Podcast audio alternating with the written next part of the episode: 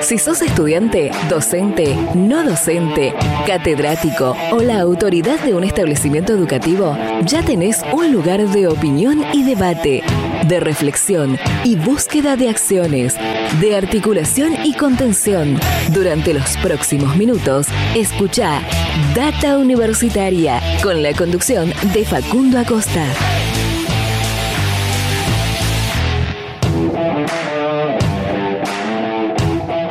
Hola, hola, hola, ¿qué tal? ¿Cómo les va? Bienvenidos y bienvenidas una semana más a este programa de universidades verdaderamente federal, independiente y objetivo.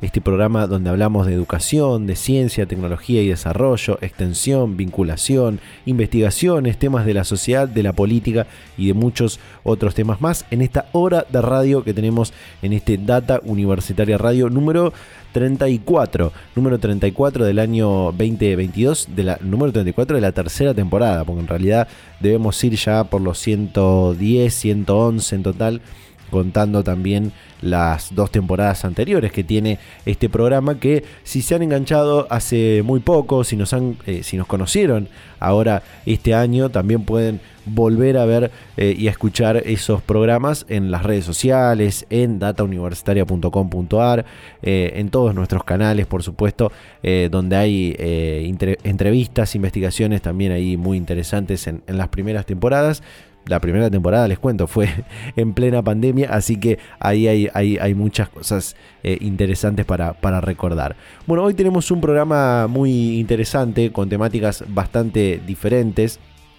Eh, esta semana se conmemoró el Día Mundial eh, contra el cáncer de mamas y vamos a estar teniendo una compartiendo una comunicación eh, especial sobre esto con una investigadora de, una facultad de ciencias médicas de, nuestra, nuestro país y vamos a estar hablando de este tema. Vamos a estar hablando de la actualidad de las editoriales universitarias, de las universidades nacionales, eh, de cómo continúa la producción de libros en las editoriales universitarias de, las universidades nacionales eh, y algunas cuestiones más que tienen que ver con las editoriales universitarias, la digitalización eh, y algunos otros temas también muy interesantes. Y vamos a estar hablando también seguramente de algo muy interesante que ha sucedido en una universidad eh, de nuestro país, en una universidad nacional, que tiene que ver con la salud mental. Ya lo, ya, eh, lo voy a estar comentando más eh, cerca del, final del programa. Pero tenemos muchas, muchas cosas.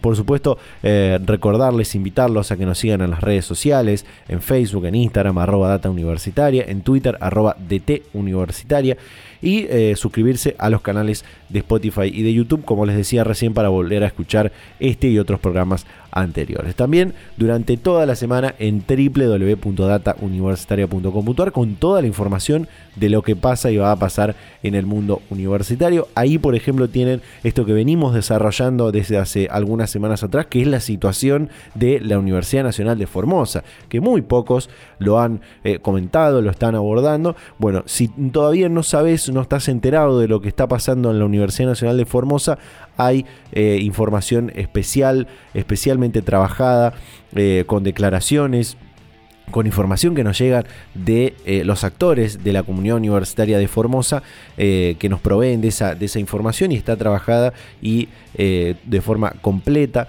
para que puedas conocer cómo es la, situación que atraviesa esta universidad argentina. Y como te digo, bueno, hay otras muchas noticias que vamos a hacer un separador, vamos a hacer un separador y te cuento algunas noticias que puedes encontrar en datauniversitaria.com.ar. Data Universitaria. Información, comentarios, entrevistas, investigaciones, todo lo que te interesa saber del mundo universitario.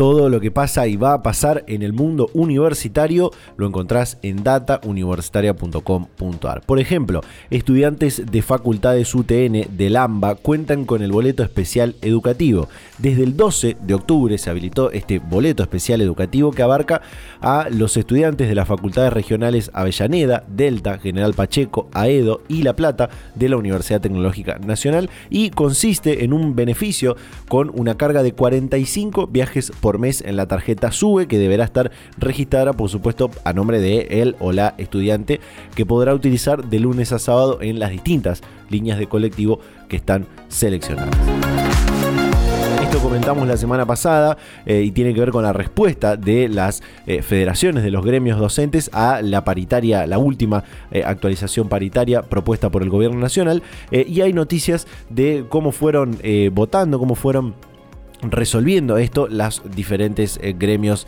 de docentes universitarios. Por un lado, docentes de FEDUN aceptaron la última oferta paritaria. El plenario de secretarios generales de la Federación de Docentes de las Universidades de FEDUN aprobó la aceptación de la propuesta paritaria el lunes. Eh, el lunes aprobaron esto y de este aumento que llevaría a un 20% la paritaria en curso, un 20% de aumento la paritaria en curso y también reclamaron el aumento del piso de ganancias. Por otro lado, Conado Histórica rechazó la oferta paritaria y convocó a un paro nacional. Eh, lo resolvieron rechazarla en un congreso extraordinario los gremios de base de la Conado Histórica y lo rechazaron por amplia mayoría al considerar insuficiente la oferta de revisión, ya que los salarios de la docencia de las universidades nacionales seguirán quedando muy por detrás de la inflación, decía un comunicado que ha lanzado esta federación. Y también lanzó un paro para el próximo 25 de octubre. Docentes universitarios de CONADU eh, la federación que eh, conduce eh, Carlos De Feo, aceptaron la oferta salarial del gobierno nacional que se reunieron en un congreso extraordinario el pasado sábado 15 de octubre y resolvieron aprobar por amplia mayoría esta última propuesta salarial del gobierno nacional. Así quedó entonces la paritaria nacional de los docentes universitarios realizaron un encuentro sobre universidades y emprendedurismo. Eh, este último viernes 21 de octubre eh, se realizó el segundo encuentro de universidades de Meta Red X Argentina, que contó con el apoyo de Universidad Argentina y la Universidad Austral, y se trata de un encuentro que tiene como objetivo reunir a los responsables, directores de las oficinas de emprendimiento de las instituciones de educación superior de Argentina para consolidar un trabajo conjunto y establecer lazos colaborativos entre ocho países que conforman esta red iberoamericana de Meta Red X. La Universidad FASTA acompaña a estudiantes y graduados en su inserción laboral. La Universidad FASTA realizó hace algunas semanas atrás una feria de empleo que reunió a varias empresas y consultoras radicadas en la ciudad de Mar del Plata, donde tiene su sede la Universidad FASTA, donde entre otras cosas se realizaron simulacros de entrevistas laborales de forma presencial se realizó la nueva edición de la Expo Carreras Universidad Nacional del Litoral. Además de los stands que dan cuenta de todas las propuestas académicas y vida universitaria de la Universidad Nacional del Litoral y de las instituciones educativas de la región, la Expo Carreras ofrece una agenda abierta, intensa, presencial y a distancia que también se puede consultar a través de distintos canales y redes sociales articulación de universidades públicas para potenciar las industrias de Tierra del Fuego. En el marco de la reunión del Comité Ejecutivo del Consejo Interuniversitario en la ciudad de Ushuaia, rectoras y rectores visitaron empresas radicadas en el parque industrial de esta localidad y adelantaron un trabajo conjunto entre la Universidad Nacional de Tierra del Fuego y autoridades nacionales para fortalecer la actividad fabril promocionada en esta provincia en Córdoba desarrollaron el primer electrolizador para producir hidrógeno verde. Investigadores de la Universidad Nacional de Córdoba presentaron el primer electrolizador de mediana potencia fabricado íntegramente en el país para producir hidrógeno verde, una tecnología clave para aprovechar las energías solar y eólica y para el futuro de los autos eléctricos.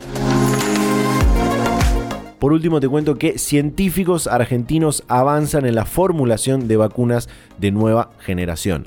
Gracias a una articulación estratégica entre el INTA, la Universidad Nacional de La Plata y la Fundación Instituto Leloa, las tres instituciones decidieron aunar esfuerzos y firmaron un convenio de cooperación académico, científico y de desarrollo con la idea de acreditar una planta estatal para la producción de vacunas. Y por último, bueno, eh, para comentar y agregar a esto que ah, decíamos en la apertura, eh, hay una eh, noticia muy interesante que dice y que lleva de título Investigadores de la Universidad Nacional de La Plata aportan estudios en el Día Mundial contra el Cáncer de Mama. Eh, así que de esta manera cerramos esto de comentarios sobre las noticias. Por supuesto, hay un montón de otras noticias más que pueden encontrar en datauniversitaria.com.ar durante toda la semana. Hacemos un separador y ya presentamos esta primera comunicación de este programa. Data Universitaria. Información, comentarios, entrevistas, investigaciones, todo lo que te interesa saber del mundo universitario. Las 24 horas del día y en el momento que quieras. Visítanos en datauniversitaria.com.ar. La investigadora María Virginia Croce de la Facultad de Ciencias Médicas de la Universidad Nacional de La Plata habló esta semana con Data Universitaria sobre diferentes estudios e investigaciones que hay a nivel eh, mundial, a nivel eh, país, eh, que tienen que ver con el cáncer de mama y sobre algunas otras cuestiones que son importantes comunicarlas, difundirlas para poder concientizar acerca de esta enfermedad que afecta principalmente a las mujeres y que tuvo su día eh, para conmemorarlo, para eh, concientizar aún más eh, y a generar campañas de, de, comunicación este 19 de octubre. Así que vamos a compartir esta comunicación con la investigadora de la Facultad de Ciencias Médicas de la Universidad de La Plata, Virginia Croce. El cáncer de mama es el cáncer más frecuente en la mujer y eh, se da una de cada ocho mujeres desarrollará cáncer de mama a lo largo de su vida. O sea, es muy, muy frecuente. En general lo tienen las mujeres posmenopáusicas, pero puede aparecer en mujeres jóvenes, pero mucho más frecuente es en mujeres posmenopáusicas también pueden padecerlo los hombres, aunque en muchísima menor frecuencia. Esa es una, esa es una pregunta, eh, eh, una, en realidad dentro de su respuesta una, una repregunta muy interesante.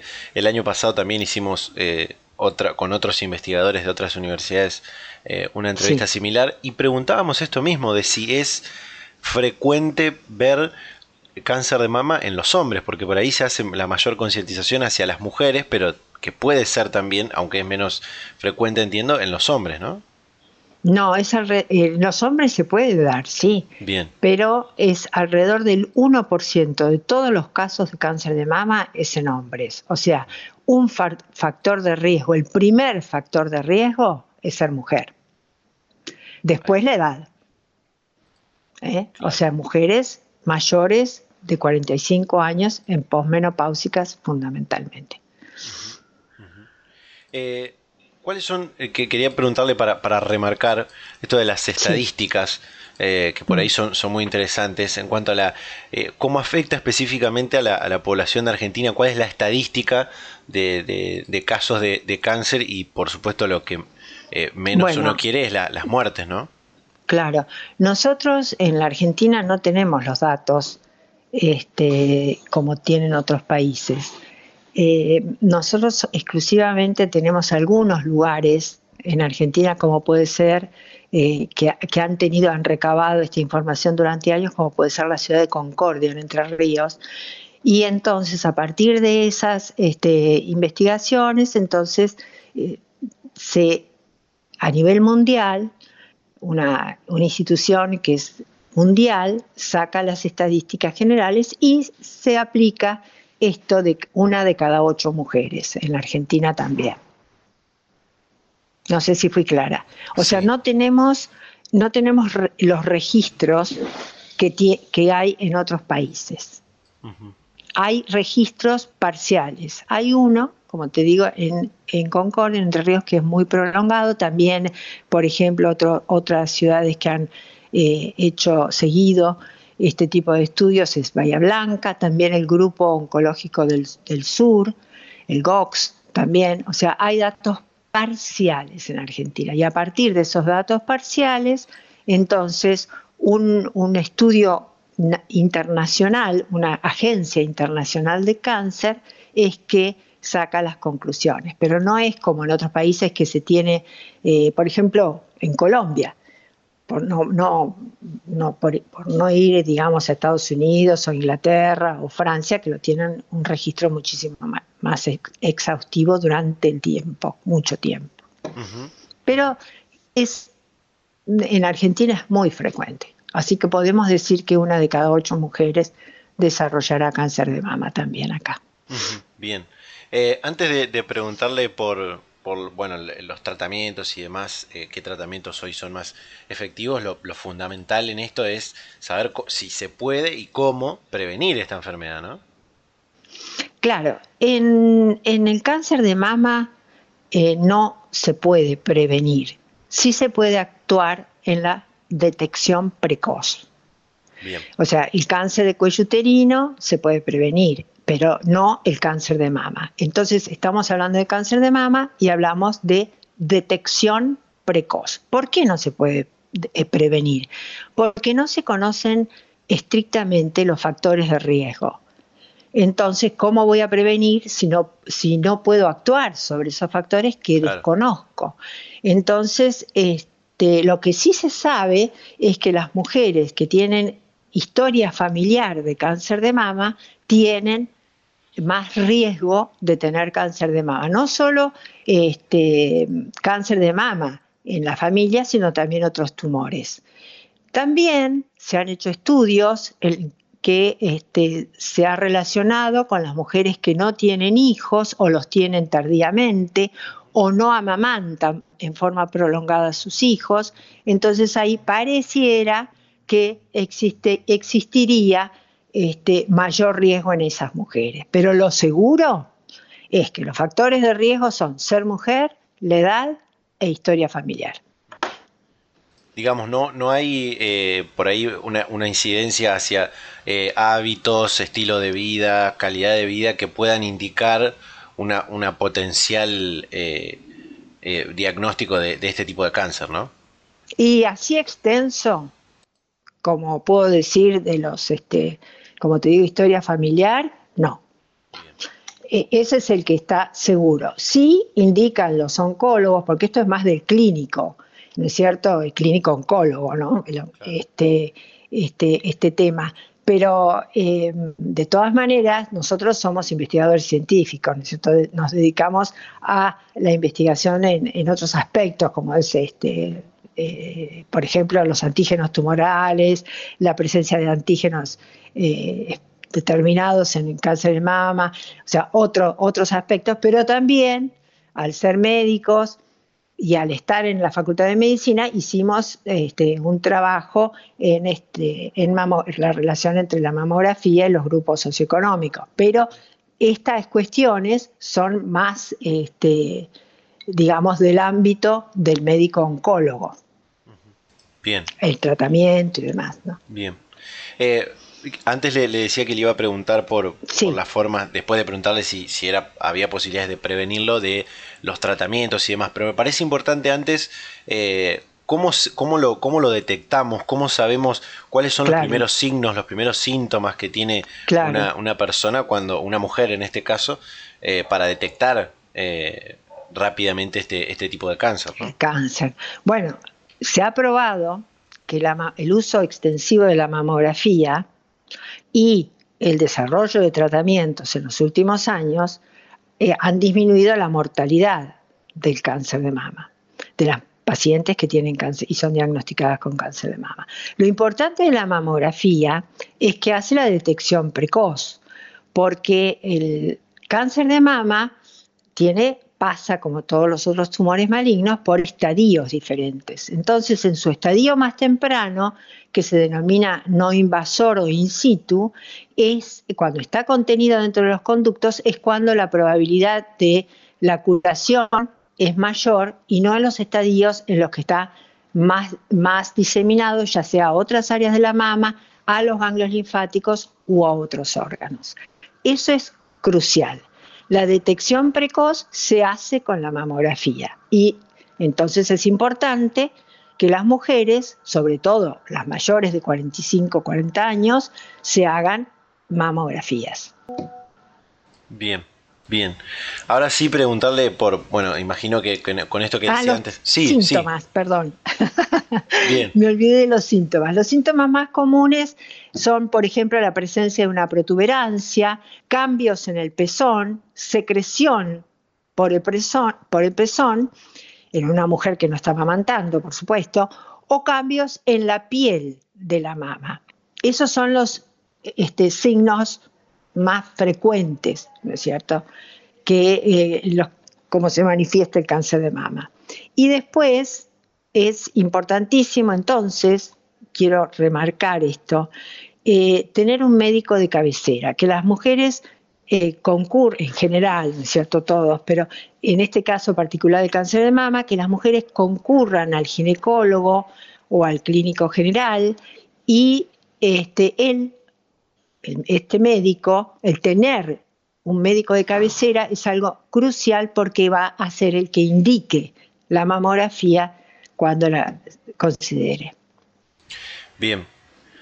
Eh, quiero preguntarle ahora por, por esto que decía, eh, iba a preguntarle por esto del, tratamiento, pero como recién marcaba mm. que este tipo de cáncer tiene varios estadios, eh, preguntarle si el tratamiento cambia según el, estadio, digo, y cuál es el, tratamiento quizás más efectivo que puede causar la, la, mayor curación, ¿no? Claro, el tratamiento depende de, como le digo, el tratamiento este, es un área del ámbito del médico oncólogo, pero en general podemos decir que los tratamientos de cáncer de mama son quirúrgicos, ¿no es cierto? Eh, también son, si expresan o no expresan receptores hormonales, entonces hay eh, también eh, tratamientos que implican la este, terapéutica endocrina, y también se utiliza la inmunoterapia, ahora más aún, eh, con el desarrollo de la inmunoterapia tan extendido en los últimos años, y eh, también terapias dirigidas que constituyen medicamentos que bloquean ciertas vías de señalización dentro de la mama. Y este, también inhibidores de factores de crecimiento vasculares, bueno, todos esos tratamientos son importantes y eh, digamos que en el momento en que debe darse y cuándo se, se debe hacer, eso es área del médico oncólogo. Data Universitaria. Información, comentarios, entrevistas, investigaciones, todo lo que te interesa saber del mundo universitario. Las 24 horas del día y en el momento que quieras. Visítanos en datauniversitaria.com.ar.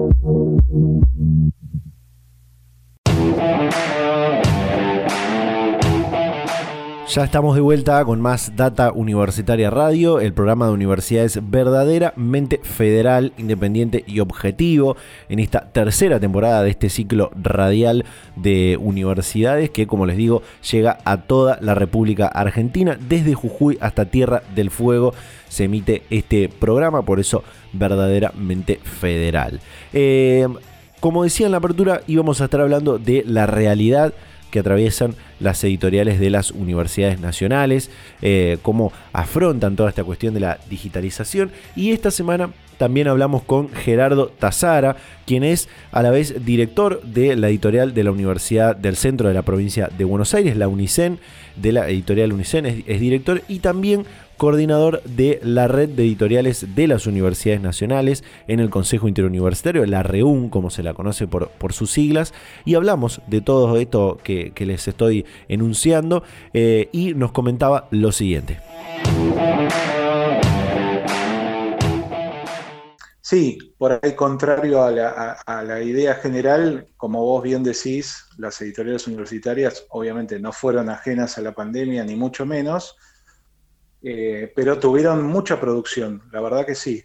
Ahí un poco se aceleró un cierto proceso de, algunas producciones digitales, por cuestiones obvias. Este, se dejó un poco de lado la producción en papel, aunque obviamente todavía es lo que rige, por supuesto, pero, pero sí, todas las editoriales universitarias, más o menos, toda la red estuvo muy en movimiento. Este, también en aquel entonces se hicieron, se hicieron varios encuentros virtuales, por supuesto, de capacitación, foros con especialistas. Así que sí, sí, estuvo, estuvo muy interesante. Y ahora, obviamente, como vos decís también, estas producciones que se dieron en el marco de la pandemia, bueno, están viendo un poco la luz, si se quiere, físicamente para aquellos que, que fueron en formato papel, con presentaciones, eh, más allá de las que se pudieron hacer virtuales en su momento, ahora, bueno, volvió el ritmo, el ritmo de siempre, digamos, así que sí, un poco sin parar. Qué bueno, qué bueno. Eh, aquí en Data Universitaria siempre tratamos de, hablar con, con estos, eh, con estas otras caras que tiene la, universidad, porque si no pareciera que las universidades son edificios donde solamente se, toma y se da clases, y en realidad se hacen muchas otras cosas, como esto de las, las editoriales universitarias. Eh, y, es importante para mí preguntarte, porque lo hemos preguntado a, cuando estaba la coordinadora de la editorial de la Universidad de Rosario, al cargo de la REUN, o a otros directores de, editoriales universitarias de Entre Ríos, de la Universidad Litoral, de Córdoba, de, otras editoriales universitarias que nos fuimos eh, contactando. ¿Cómo se da ese proceso de la, construcción de, un libro, de, cómo se eh, construye un, nuevo material para la, para la editorial? Sí, el, proceso de un libro, digamos, este, desde ese primer material en crudo que, que entregan a las editoriales, obviamente tiene un recorrido muy amplio y diverso que pasa por un, eh, distintos estadios de la llamada cadena de edición. Este, así que es un, es un lindo mecanismo, obviamente, si bien está bastante estandarizado dentro de las editoriales universitarias, obviamente, este, digamos, difiere en algunos, en algunos sentidos dependiendo de la editorial o de qué tipo de evaluación tenga cada editorial, eh, pero por lo general, por lo general está bastante estandarizado y por supuesto después ya pasa este a, él sigue vuelta también con el autor, autora, este, que como decía, digo, no siempre, no siempre son de la propia universidad, ¿no? No siempre son del sistema universitario, por lo general en, en un 80-90% sí, pero la diversidad de catálogos que, que han conseguido las editoriales universitarias hoy por hoy hace que tengan desde colecciones infantiles que requiere también el trabajo de ilustradores muchas veces este, otro tipo de, trabajo también con distintos perfiles. Eh, así que es muy es muy amplio muy muy interesante ese, ese trabajo. Después bueno ya va pasando ahí de vuelta de editor corrector con el autor tratando de lograr esa estructura ideal, porque muchas veces este, el material obviamente en algunos casos viene más trabajado, en otros menos, y en otros por ahí. Este, ese, es un, tema muy interesante cuando, cuando vienen, provienen de una tesis, sea de grado, posgrado, etcétera. Ahí hay todo un trabajo extra este, de convertir eh, la tesis en libro, ¿no? Como se dice habitualmente, de sacarle toda, toda esa contenido por ahí más este, más denso que traen las tesis. Claro, más técnico. Este, exacto, y más técnico. Así que ahí también muchas veces, obviamente, este, surge ese tipo de, tareas que, bueno, eso es, eh, obviamente, también el autor o autor en ese caso es el, que tiene que trabajar guiado por, por nosotros, ¿no? Por la propia editorial o el corrector editor. Después ya pasa a, la maquetación, a pensar un, un, un arte de etapa, ese arte de etapa siempre pensado desde, desde muchos aristas, ¿no? Desde el punto de vista también estético, eh, desde el punto de vista que tiene que ver con el contenido. Pensemos que el libro siempre está ahí en una vidriera o en una, o en una biblioteca o en un lugar, digamos, y lo primero que uno ve es la tapa.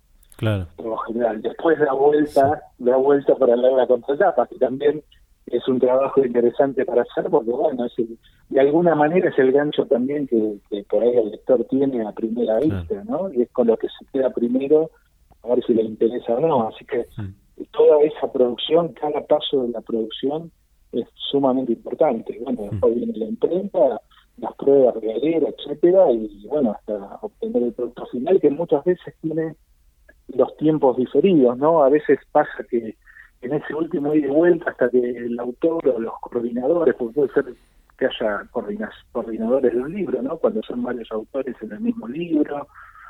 O sea que en ese sentido es muy variable, entretenido, muy muy interesante ese trabajo y uno, por supuesto, siempre va aprendiendo nuevas cosas y mejorando o refinando, ¿no? Todo ese, esa, ese trabajo de edición, está, está muy interesante. Así que, pero bueno, lo que se ha logrado en las editoriales universitarias, hablando de toda la cadena de edición, es eh, una, una cierta profesionalización ¿no? en todo esto, porque son trabajos, la mayoría técnicos, ¿no? Está el editor corrector, el diseñador gráfico, eh, bueno, el ilustrador en caso de que se requiera. Entonces, había una, una gran profesionalización este, por parte de las editoriales, también algunos programas que estuvieron en su momento que, ayudaron a esto, ¿no? que, que colaboraron para, para que las editoriales crezcan y se profesionalicen. Así que, bueno, es, muy interesante todo ese trabajo. Sí, total, totalmente. Eh, Gerardo, antes al principio hablábamos de, esto de, lo que sucedió en la, en la, pandemia, del impacto que tuvo la, pandemia eh, en, la sociedad en general y por supuesto las, las, editoriales y las editoriales universitarias no fueron excepción a eso.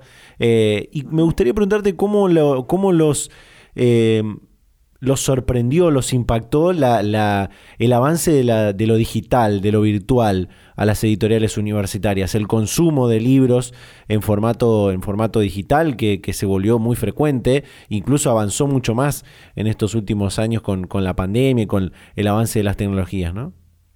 Sí, sí, sí, sí, esto, esto es cierto.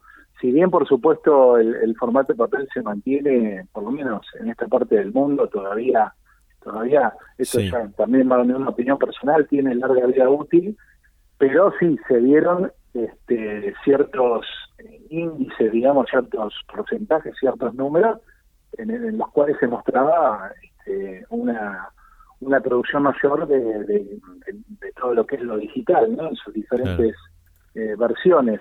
Esto acelerado por la pandemia, porque en realidad las editoriales universitarias, varias, no, no, no te digo todas, pero muchas de ellas, este, quizás las más grandes o las que más tiempo llevan, ya estaban trabajando con, material digital, eh, luego para ser comercializado en distintas plataformas.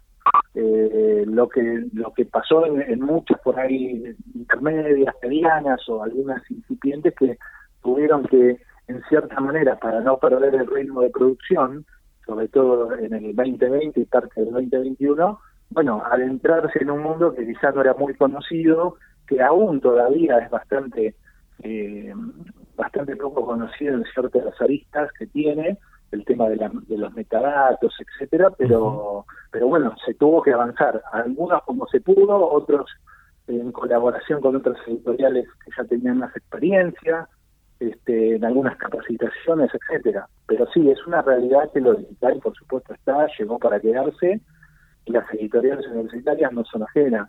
Hoy por hoy estamos, desde a nivel red, digamos, estamos trabajando con el tema metadatos y es un, tema que nos, que nos preocupa, que nos tiene este, trabajando para, para fortalecer todo lo que es ese, ese rubro digital en consonancia también con lo que se está haciendo con la librería universitaria. Entonces ahí también hay un hay un perfil, hay un conglomerado ahí de cosas a hacer que, bueno, vienen avanzando. Eh, hay que estar, hay que estar en lo digital pero obviamente lo digital no es simplemente decir, bueno, hacemos un PDF y lo colgamos, sino digital en sus distintos formatos, iPad, ebook, y bueno, y después comercializarlo con plataformas, etcétera. O sea que requiere requiere otra otra visión, ¿no? Este, parece que puede ser similar a hacer este, lo que venimos haciendo, pero bueno, este, requiere de, un conocimiento también extra, este, que en cierto sentido está como en el aire, pero pero bueno, este, nadie nadie es experto, digamos, eh, en la materia, pero pero sin duda que, el tema está y, bueno, los los índices y porcentajes que han mostrado a partir de la aceleración este, de la pandemia, sí, sí, esto esto no se puede negar. sí, sí, sí. sí. sí. Eh, bueno, de hecho vale, vale recordar que, la Librería Universitaria Argentina ha dejado en, en, el marco de la pandemia, en esa época de la pandemia, muchos títulos libres y gratuitos para descargarse en su, en su formato digital y eso fue algo excelente que, tuvo en ese momento y que, bueno, muchos hemos podido conocer grandes libros de, las universidades a partir de eso. Así que, bueno, y, a, colación de esto, que esto último que te digo, de, libros para recomendar de las editoriales universitarias, eh, tanto de, de la editorial de tu universidad, de la Universidad del centro de la provincia de Buenos Aires o de otras editoriales, ¿qué le podemos recomendar a la gente que pueda leer de, de últimos lanzamientos? Ay, ahí, bueno, eso tendría que tenerlo un poco más a mano. sí, porque bueno, Este, después si querés te puedo pasar, te puedo pasar algunos específicos también de, de otros editoriales. En cuanto, bueno, acá por ahí de la, de la editorial dicen que es lo que es lo que más manejo habitualmente. Este eh, te puedo recomendar eh, un libro interesantísimo editado el, año pasado, pero que, que, está teniendo todavía un recorrido muy muy importante. De hecho, lo, presentamos hace poquito en la, en la Feria del Libro de Mar del Plata. Este, lo habíamos presentado el año pasado también es eh, las derechas argentinas en el siglo XX. Es un sí, muy bueno. trabajo muy, muy interesante. Es el tomo 1, el área que viene estamos editando el tomo 2 y es ideal para los tiempos que corren, porque la verdad es un estudio muy interesante, es académico, pero también este, tiene una bajada muy muy general, muy interesante, que, bueno, el, por ahí el que no está en la temática exacta eh, lo puede lo puede leer tranquilamente y puede ir entendiendo cómo fueron todos estos movimientos durante el siglo XX, el segundo tomo viene casi hasta la actualidad, digamos. Claro. Así que ese es un libro muy recomendable. Después está eh, Cocina que sin arte, de Karina Perticone, una semióloga muy reconocida, este, historiadora que trabaja la historia este, de la gastronomía argentina, entre otras cosas. Así que ahí hay un estudio también muy interesante que parte de una tesis, en ese caso este, así que se tuvo que, ahí sí, como decíamos anteriormente, lo tuvimos trabajar mucho, pero pero la verdad que también lo presentamos en la Feria del Libro de Buenos Aires este año, eh, andó muy muy bien y tiene muy buen recorrido también. Este, y bueno, y otro es el, el de Género, que estrena también la colección Géneros. es muy interesante también, ¿no? Por obvias razones. Sí. Que, que hay que estar ahí con, con esas temáticas que muchos otros editoriales también también han, arrancado con colecciones de, género y, temáticas afines. este, así que bueno, e, esos son, son para recomendar seguramente. Pero bueno, después hay, hay obviamente catálogos muy interesantes en todas las editoriales, en las grandes, en las medianas, en las pequeñas, en las que recién comienzan. Eso está, está bueno porque la red se nutre, eh, los colegas nos nutrimos mucho este, entre nosotros, en, viendo cómo, cómo fue la, la percepción de, las editoriales que por ahí estaban, estaban más avanzadas en su momento, son más, más viejas, por decirlo de alguna manera, tienen más años este, en la cuestión, así que eso siempre viene bien. Sí, sí. Seguro. Sí, yo, yo suelo recomendar algunos que, que, me parecen excelentes, como eh, uno que no recuerdo, creo que es de la editorial de la Universidad de Río Negro, es Historia del Sistema Universitario Argentino, que me parece es, fantástico. Eh, hay, hay, muchos. Lo vienen presentando desde el Bello, sí. Eh, hay, hay, muchos, hay muchos. Sí. Gerardo. hay, hay, varios, sí, sí, sí. sí. Eh, eh, Gerardo, no me quedan más preguntas. Realmente te, agradezco este tiempo que, te has tomado y bueno, por supuesto, vamos a, vamos a seguir en, contacto. Eh, y, para cerrar, ¿cómo podríamos resumir, resumir la, actualidad que están teniendo las, las, editoriales universitarias y qué proyecciones tienen de cara al futuro con, con todo esto que charlamos en, en, este, en este tiempo? Bueno, trataré de resumirlo porque la verdad que venimos venimos trabajando mucho en este tiempo, ya veníamos de la comisión ejecutiva anterior, ahora este año, este, bueno, me tocó el honor, este, la, con todo el apoyo de, los colegas de la red, de ser el coordinador, pero es un trabajo en conjunto, por supuesto, súper colectivo siempre, pero estamos trabajando este, en el eje central que es LUA, la Librería Universitaria Argentina, fortaleciéndola, ordenándola a partir de lo que fue la Feria del Libro de Buenos Aires. Este, tenemos el catálogo online este, y también con carrito para, de compra este, para, para todos los catálogos, lo estamos actualizando.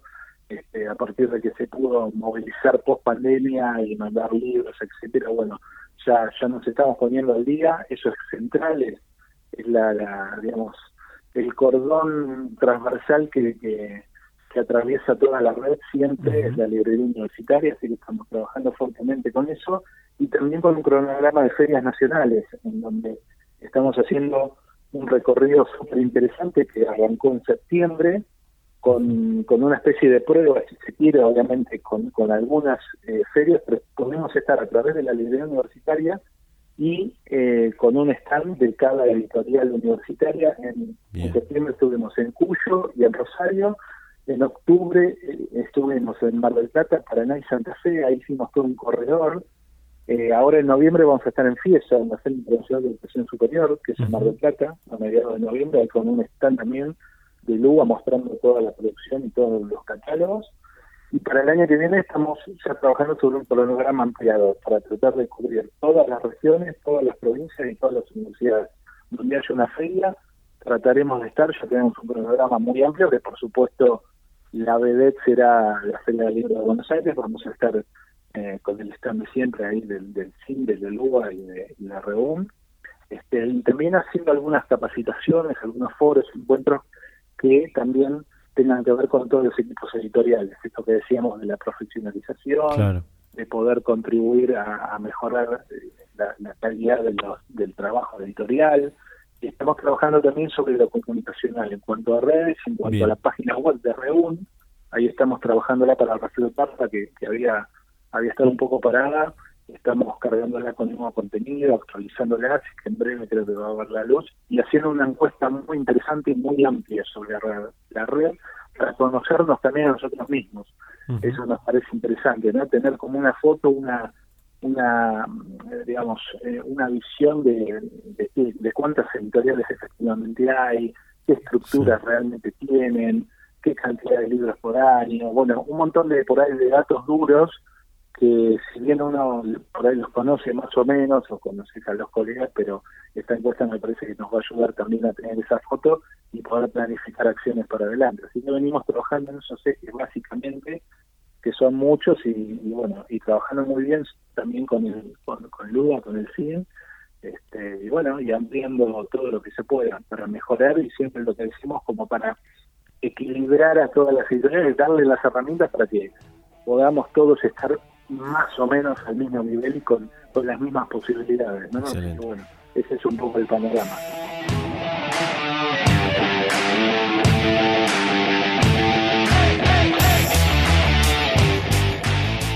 Cerramos este segundo bloque del programa. En el próximo bloque comentamos este programa de salud mental integral que ha eh, anunciado, que ha lanzado una universidad nacional de nuestro país. Hacemos un pequeño corte y ya volvemos con más Data Universitaria Radio.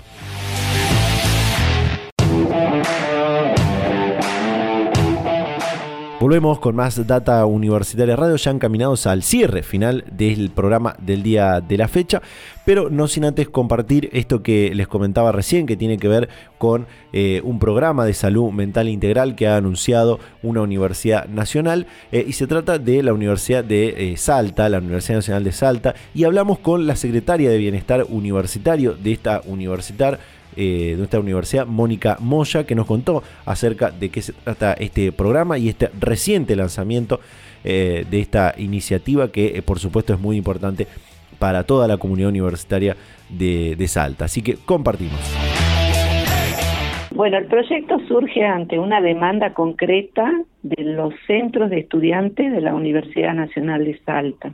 Bien. Y bueno, y, y rescato, ¿no? Esta esta voluntad que pusieron los centros en el sentido de que fueron capaces de hacer una autorreflexión sobre las situaciones que estaban viviendo los estudiantes, los compañeros, y ante esa situación elevan una nota al Consejo Superior de la Universidad planteando la problemática de situaciones de estrés, angustias, ataques de pánico que estaban evidenciando entre los compañeros y bueno, entonces, ante esa situación, plantean la demanda de la necesidad de encarar la problemática de la salud mental en los estudiantes que planteaban estas dificultades o situaciones así emergentes, ¿no? Entonces, el Consejo Superior recibe la nota, eh, la deriva a la Comisión de Interpretación y Reglamento y así se arma una especie de comisión de trabajo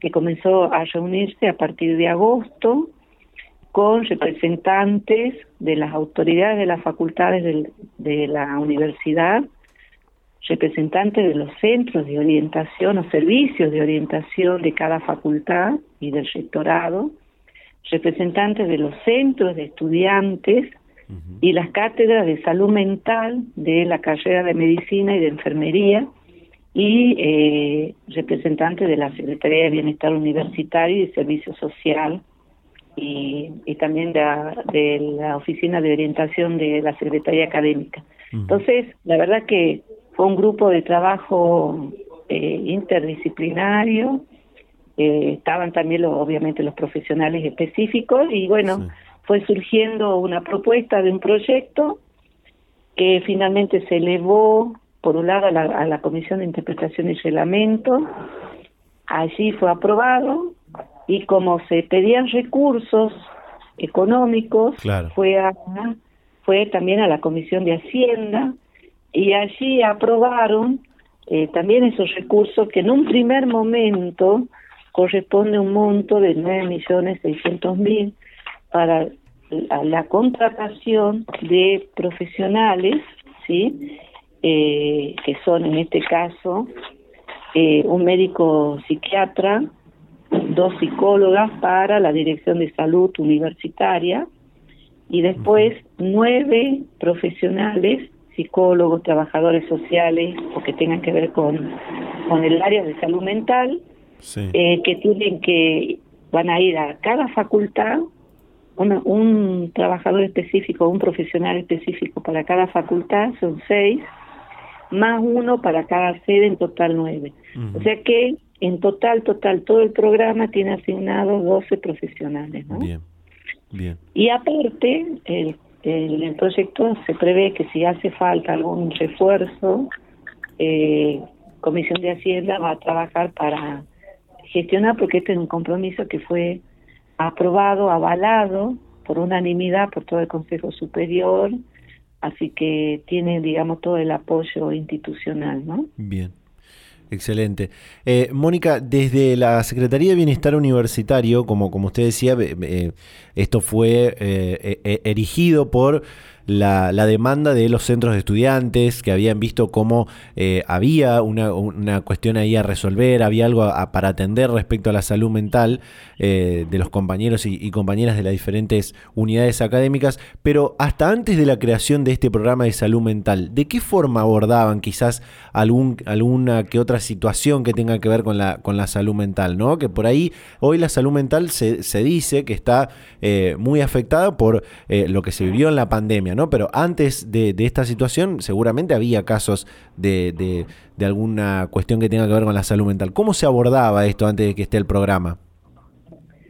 Eh, básicamente a través de los servicios de orientación y en el caso del rectorado, eh, la responsable de este servicio también es una psicóloga, o sea que digamos con los profesionales que había en ese momento, cada facultad y cada sede tiene su servicio de orientación y lo que se lo que se informa en esa reunión de Consejo Superior es que había se había elevado la demanda, aumentó el porcentaje de demandas a los servicios y ya aparecen los centros de estudiantes también con la demanda. Entonces eh, había que, o sea, como usted dice, había que había que enfrentar de una manera más estructurada, más estratégica la situación y bueno, y ahí es donde surge la propuesta de este programa, ¿no? Este programa también apunta, digamos, por, o tiene como prioridad a la comunidad estudiantil, pero eh, básicamente para toda la comunidad universitaria. Entonces, eh, y como que tiene también eso fruto de una discusión, eh, a ver, en qué, cuáles serían los momentos, cuáles serían las estrategias de abordaje, ¿sí? Entonces lo que se plantea por un lado es la promoción y la prevención. Entonces, esto también significa ya prever, no necesariamente llegar a la situación de emergencia, sino ya un trabajo desde el vamos. Y, y, después, bueno, ya ante la situación, el emergente, digamos, de que se manifiesta por estrés u otros, otras situaciones, otros ejemplos, ahí ya habría un periodo de detección y orientación eh, quien hace la demanda. Y si es necesario ya a más largo plazo eh, articular con la provincia que ya tiene el servicio digamos eh, específico no claro. Y volviendo a la, a la pregunta que usted me hacía, eh, este, bueno, estaban los, están los servicios de orientación que ahora se ven fortalecidos por la incorporación de estos programas, o sea que siguen siendo, eh, digamos, una posible puerta de solución. Y por otro lado, eh, nosotros tenemos asignado un presupuesto por becas Progresar, que se llama Espacios Progresar, y ante esta demanda, lo que hace la coordinadora, eh, la licenciada Vergaña, es plantear una propuesta de proyecto teniendo como eje la salud mental.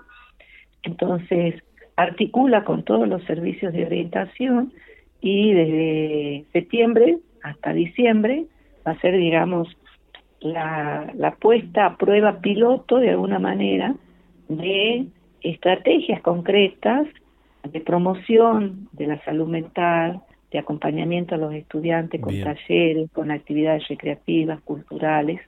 Allí se contrataron dos psicólogas y un médico psiquiatra que van a estar contratadas hasta fin de año y a partir de allí, en febrero del año que viene, enero, febrero, o sea, en el 2023, ya empieza a aplicarse el programa de salud mental que se llama Salud Mental Integral, espacios que cuentan por, digamos, la idea, y eso también se discutió conceptualmente en la comisión, la perspectiva con la que se encara todo este proyecto es desde una perspectiva de salud mental integral, claro. donde la salud mental, este, bueno, salud integral, donde la salud mental es una de las partes, digamos, que componen, ¿no?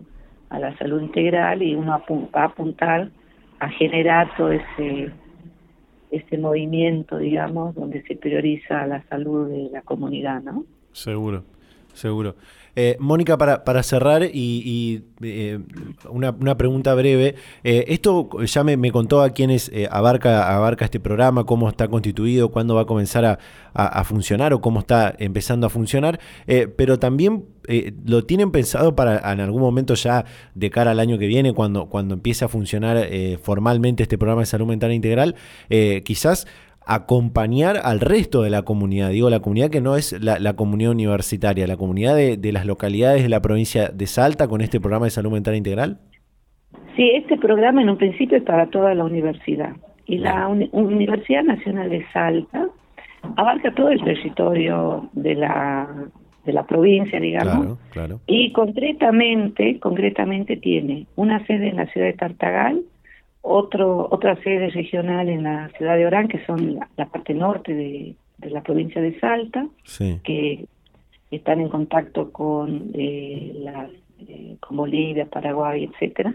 Y tenemos otra sede que se llama Sede Sur, que es Metal Rosario de la Frontera, y tiene eh, extensiones áulicas en Santa Victoria Este, que está en el límite prácticamente con Bolivia, Cafayate, eh, conocida, ¿no es cierto? Sí, Y después en eh, Santa Victoria, perdón, San Antonio de los Cobres, que es el, eh, en la Puna, digamos, para el lado del oeste, del lado de Chile. Entonces, eh, este programa es para todas esas zonas. Por eso es que cuando les comenté que hay tres profesionales más para la sede, la idea es esa, ¿no? Que se abarca toda la comunidad universitaria. Claro, excelente.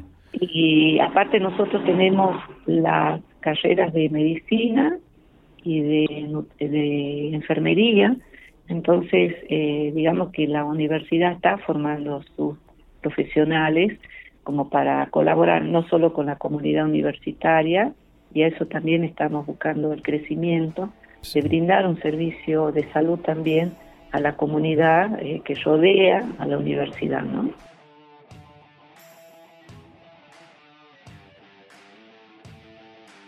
Qué interesante y qué importante este programa que eh, acabamos de escuchar que nos contaba Mónica Moya, secretaria de Bienestar Universitario de la Universidad Nacional de Salta, este programa de salud mental integral para atender a diferentes demandas de eh, la comunidad universitaria, en principio de la comunidad estudiantil de esta universidad, pero también del conjunto de la comunidad universitaria, que eso abarcaría docentes, no docentes, eh, autoridades también, por supuesto. y bueno, muy importante, se ha registrado en diferentes provincias, en diferentes localidades, a través de los ministerios de salud de las diferentes jurisdicciones, una alta demanda de cuestiones que tienen que ver con la salud mental. y bueno, es, importante que las universidades, que son articuladores sociales también, puedan constituir estos tipos de, dispositivos y ojalá que esto que hace la Universidad Nacional de Salta también lo, repliquen.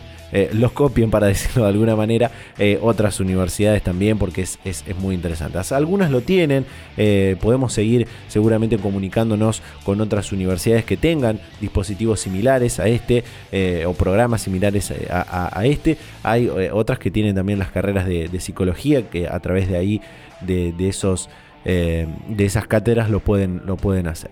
De esta manera llegamos al final de este programa. Hemos compartido muchísima información, eh, información muy diferente. Al principio hablamos con la investigadora de la Facultad de Ciencias Médicas de la Universidad de La Plata, Virginia Cross, sobre el cáncer de mama y el Día Mundial, en el Día Mundial contra el Cáncer de Mama.